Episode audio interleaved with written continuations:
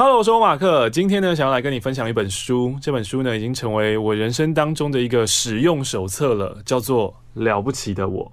今天呢，想要跟你分享这个段落呢，是关于关系的转变，要如何去应对关系的结束呢？在关系的转变当中，最痛苦的就是关系的结束了，像是失恋呢、离婚呢，或者亲近的人意外的离去，总是会给我们带来莫大的痛苦。自我。我们的自己是以关系为载体的。当一段关系结束之后，我们不仅失去了关系当中的那个人、对方，我们也失去了关系中的那个自我。如果你曾经对对方温柔体贴、百般呵护，那么在这段关系结束之后，那个温柔体贴、百般呵护的我，是不是也会随着这段关系消失不见了呢？而这样的失去会带给我们巨大的情感冲击。让我们很难看到重生的可能，因为在这段关系存在的时候，我们会赋予这个关系很多很多意义。譬如说，我们会觉得，哦，我就是很幸运才能遇到你啊，我是受到缘分眷顾的，才会有两个人的相遇。或者呢，是我们会觉得，我应该就是蛮有才华的，应该就是蛮有魅力的，才会吸引到你呀。那这些呢，都慢慢的变成自我概念的一部分。可是现在关系结束了。那跟这段关系有关的自我概念，是不是就不得不重新修改了呢？当关系从有到没有这个关系转变的过程当中，我们的头脑会变得非常的混乱。也许前一秒还在想说，无论是不是离开，无论你要不要我，我都会爱你一辈子，我永远忘不了你。下一秒就会开始想说，你怎么能这样对我？你怎么这么冷酷无情啊？像你这种人渣，我这辈子都不想要再见到你了啦！然后接下来一秒又变成在想说，虽然要离开，但我对于你出现在我的生命中，我怀着满满的感谢。现在我想到的都是我们美好的回忆。然后后一秒又开始想说，我是造了什么孽啊？为什么上天要这样惩罚我？所以。这一些来来回回、时好时坏的混乱思绪，就在我们的脑中打架。不是我们疯了，是因为我们的大脑在很艰难的处理这段失去。我们的大脑想要从中整理出关系和自我的新认识。接下来呢，要谈谈抗拒结束的三种方式。如果呢，你也曾经失恋过。而你的失恋呢，是被甩的那一方，那我相信你对接下来这些内容也会非常有感触的。我们的脑子、我们的心里面不想要结束一段关系，所以我们会产出一些什么样的想法呢？首先有一种幻想，我们想要挽回对方。如果我们是被甩的那一方哦，这一段关系的结束就不是我们能决定的，就对方已经要把我们甩了，我们做任何事情都没有办法挽回这段关系，反而会增加对方的负担。当然，也不是说就没有复合的可能啦。但是要不要复合，不是我们自己能决定的。这就像那句老话嘛，在一起是两个人同意才会在一起，但是要分手，只要有一方这么觉得，就是分手了。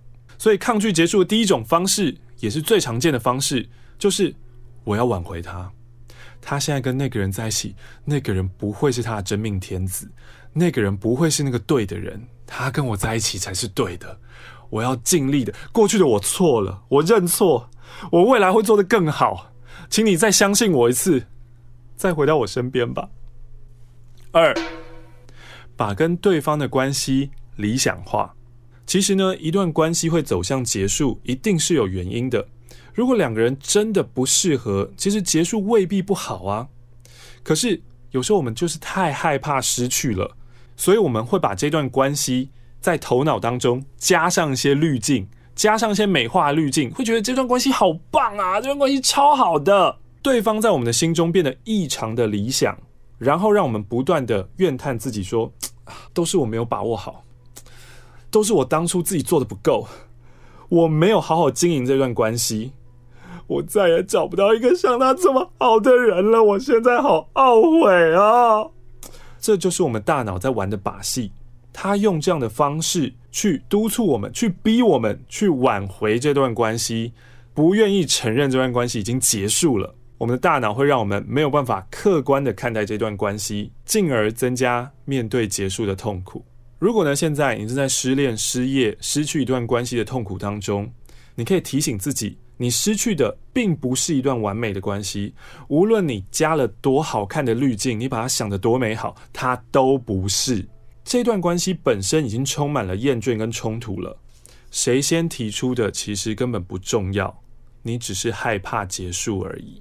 当然呢、就是被丢下、被留下的那一方，这个失落感会更大。我们就要好好的训练我们的脑子跟我们的心去面对事实。第三，让自己沉浸在悲伤的情绪当中。情绪是有对象的，悲伤虽然很难过，可是它也是一种保持联系的方式。很多人呢，宁可让自己沉浸在悲伤当中，也不愿意承担结束的痛苦，因为面对结束，痛苦太大太重了。所以我宁愿沉浸在悲伤里面，我也不要去面对事实。就算痛，就算哭，我也宁愿活在过去。可是停留在过去有什么好处呢？那只是让我们的心里还可以升起一些虚幻的希望，然后我们借由这种希望去对抗孤独。如果承认了结束的话，就是从心底承认我们已经永远失去了那位所爱的人。可是如果你不经历结束跟迷茫，就不会有重生啊！所有的转变都是一样的。不管是自我的转变，还是关系的转变，都要经历这样的三个步骤。首先是结束，随着结束而来的是迷茫、不确定性。可是呢，通过了迷茫之后，最后会进入到重生的阶段。所有的改变，不管是自己的成长的改变，还是关系的改变，都要经历这样的三阶段。你越能够好好的正视去面对它，你越快可以进入到第二个迷茫的阶段。哈。可是我不想要去迷茫的阶段啊！迷茫阶段很不确定性，很不舒服。没错，可是，一旦你通过了迷茫的阶段之后，你才能重生。所以，我们常常在看很多的文学作品、童话故事、戏剧作品，我们都可以看到差不多的历程。故事的主人翁经历了非常大的打击之后，先是抗拒、不承认这样的打击，然后接着下来慢慢慢慢去面对它，面对它之后又随之而来的迷茫，然后后来找到了力量。重生，太多太多的故事都是这样的原型了，甚至连圣经故事，为什么耶稣要死掉再复活，都是一个结束、迷茫、重生的转变三部曲。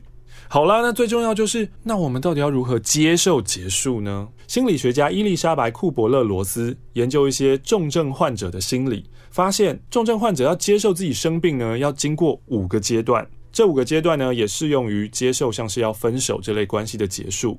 第一个阶段，denial，否认、否定，我不相信关系真的会结束，我不相信我真的得了一个这么严重的病，我以为只是跟过去一样啊，小吵嘴、小吵架而已，我以为只是跟过去一样，小小微微的疼痛而已。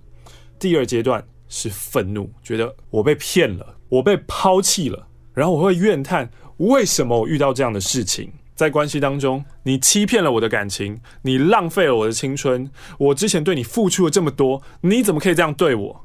很多很多的愤怒，我们会不停地指责对方，好像对方没有离开一样，好像对方会回来接受我们的指责一样，但其实他已经走了。你对他的指责，他也觉得 I don't care。第三个阶段是 bargaining，讨价还价，你会开始幻想说，也许对方会改变心意哦。也许我们可以等哦，也许我们还有机会在一起哦。第四个阶段，深深的忧郁，也就是前面在说的，我们进入了迷茫期了。最后会进入到第五个阶段，我们的心回到平静。也当我们的身心灵回到平静的时候，这就是重生开始的时候。所以该怎么接受结束呢？去承认损失，去哀悼，去迷茫。去失声放声的大哭吧，然后固执地相信会有新的未来从生活中长出来，哪怕我们现在还看不到那个未来，但是你要相信，经过那个改变的三部曲，经过那个接受失去五阶段，我们就是会重新站起来的。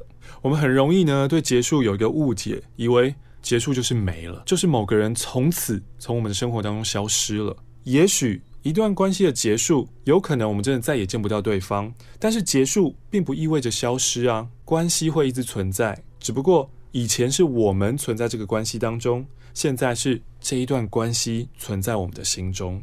当我们从失去的关系中重生以后，就重新获得了这段关系。在对往事的回忆里面，它就变成我们内心柔软的角落。如果你现在正在经历失去，听完了刚刚最后一个段落，有什么样的感觉呢？